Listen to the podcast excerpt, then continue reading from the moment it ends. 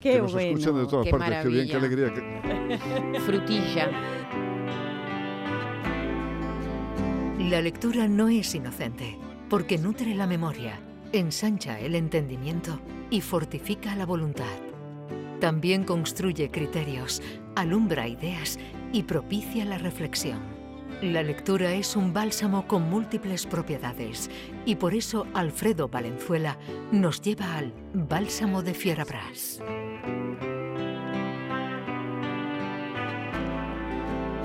Te escuchamos, querido Alfredo, que si no luego el padre de Carmen eh, nos pide Se cuenta. puso, se puso el martes pasado. Eso se llama solidaridad jiennense. qué, qué gran Dijo, tipo. a Valenzuela no le han dejado al hombre nada de Qué, qué gran tipo el padre de Carmen, al que le mando de aquí un abrazo enorme.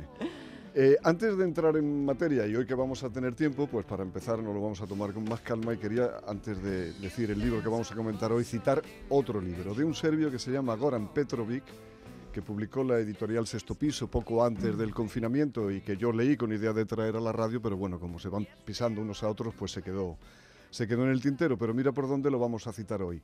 Porque en esta novela de Goran Petrovic que se titula La mano de la buena fortuna, eh, a los personajes le pasaba una cosa curiosa y parte del argumento de esa novela era la posibilidad de que dos personas al mismo tiempo estuvieran leyendo no ya el mismo libro, sino La la misma línea y las Ujú. mismas palabras y leyendo a esa- ese juego borgiano Mm. sostenía aquella novela de Goran Petrovic que, como digo, se titulaba La mano de la buena fortuna. Y a mí es que me ha pasado con el libro que traigo hoy, por eso quería decir esto antes, eh, que una de mis más admiradas amigas, eh, una persona eh, de un bagaje intelectual tremendo, que además no es ni fea siquiera, y es una persona entrañable y agradabilísima, pues estaba leyendo este libro a, a la vez que lo hacía yo Ajá. y nos enteramos por casualidad de- por un mensaje de WhatsApp de que estábamos leyendo de que estábamos leyendo lo mismo. A mí ese juego me, me gusta porque no sé si eso, como en la novela de Goran Petrovic, pues con- eh, viene a decir que es que se trata de almas gemelas. Mm. Bueno, y ya dicho lo cual, esa casualidad que, que me ha gustado a mí tanto y me ha satisfecho tanto, pues voy a decir el libro. El libro se titula El seductor y es de un premio Nobel de literatura, Isaac Bashevis Singer. Me hacía ver Maite, cuando ha visto el libro, eh, lo gran escritor que es también su, su hermano Israel Sí. Yeshua Sí. Singer, que no firma con el apellido Bashevis, pero sí con el Singer. Y, y Maite traía, tenía leída La familia Karnowski, que es un novelón Sí. absolutamente Y sorprendente. los hermanos Askenazi. Y son los hermanos dos Askenazi. sagas de- del autor que son maravillosas, adictivas. Efectivamente, dos, y que sí. no puedes parar de leerla. Yo tuve esa experiencia con, sí, la, con la familia Karnowski, que no pude parar de leerla, que no podía hacer otra cosa, vamos, sencillamente. Y este seductor es un poco de, de esa, de esa estirpe, por lo menos argumental.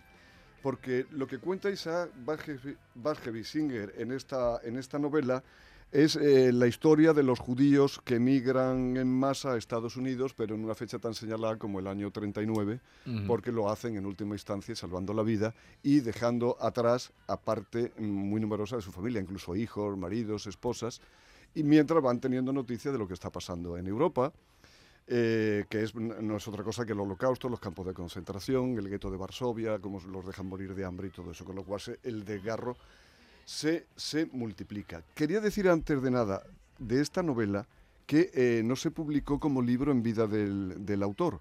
Eh, Isaac mm, Bashevis Singer la publicó en un periódico neoyorquino escrito en yiddish, porque él Y, escribía y- en y yiddish. el hermano también. Y el hermano en también, aunque por lo menos en el caso de Isaac, él se traducía al inglés él, él solo y la publicó en un periódico por entrega entre el año 67 y 68, o sea, 10 años antes de que le dieran el, el- el premio Nobel.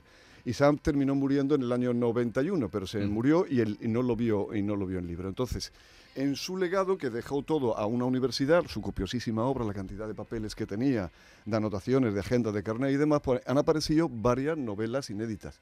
Esta está publicada, pero en un periódico en GD en Nueva York, que es como Ujú. prácticamente estar inédita. Y a la reflexión que llega uno leyendo este libro es cómo puede un hombre tener esa, un autor, ese nivel de exigencia con algo, porque a mí la novela me pareció sorprendentemente buena, divertidísima. Y he dicho divertidísima, a pesar Sí. de lo que he contado antes, porque ahora, ahora iremos a eso. Eh, con lo que se publica hoy en día. Digo, qué pena, porque no se publique hoy tanto y que la gente investigue Sí. un poco el legado de, gente, de genios como este, porque dejan cosas sin publicar Completamente de que acuerdo. son Sí, yo también absolutamente, absolutamente asombrosas. ¿Y por qué esta novela asombrosa? Porque a pesar de hablar de los judíos en ese eje urbano que es Broadway con Manhattan, que llegan allí con lo opuesto, algunos se hacen millonarios, porque Ujú. para eso son tan trabajadores y tan listísimos, por educación, Sí. no, no por biología, ojo al manojo, por mera educación.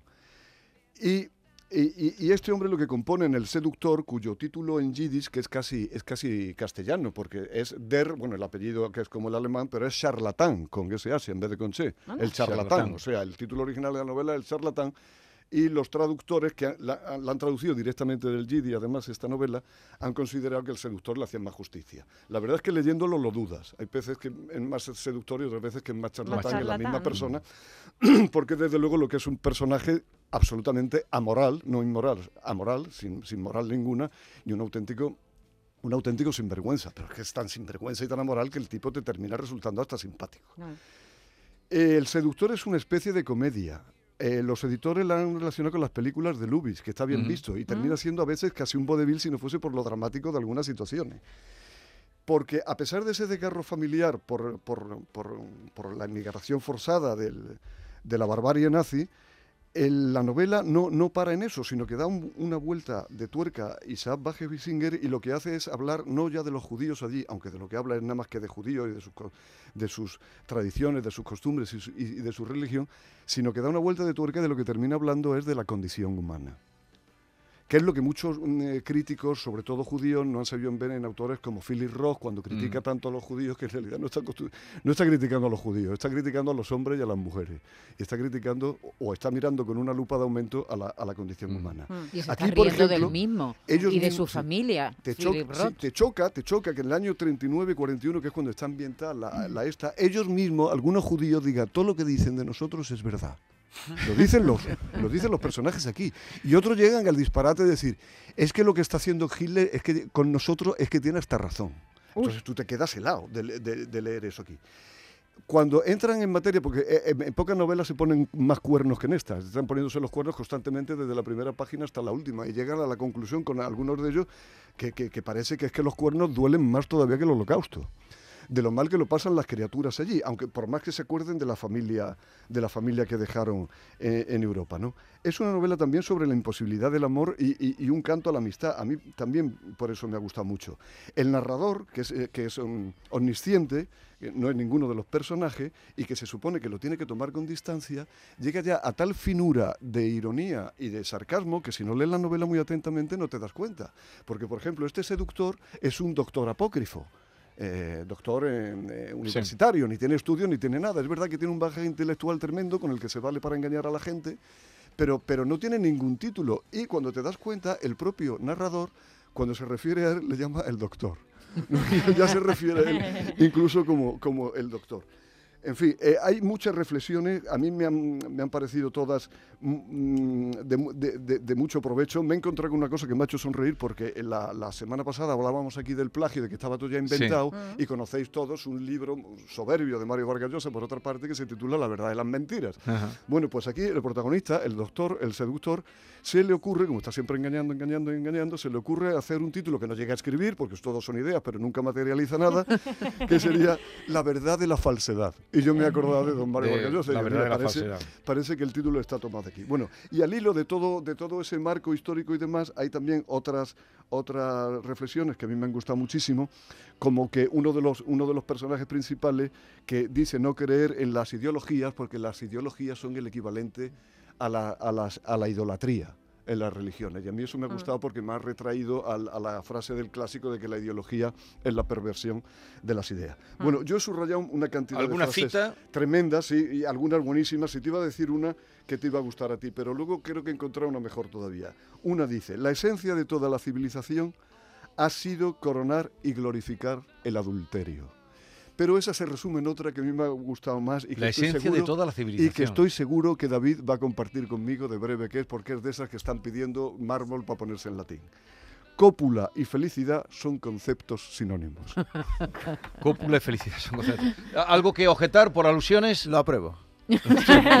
Lacónico. Oye. Aprovecho, El- sí. aprovecho este libro para recomendar otro. También publicado en Acantilado. Sí. La autobiografía de su hermano, que, al que yo adoro. Ajá. La autobiografía A de Israel Israel.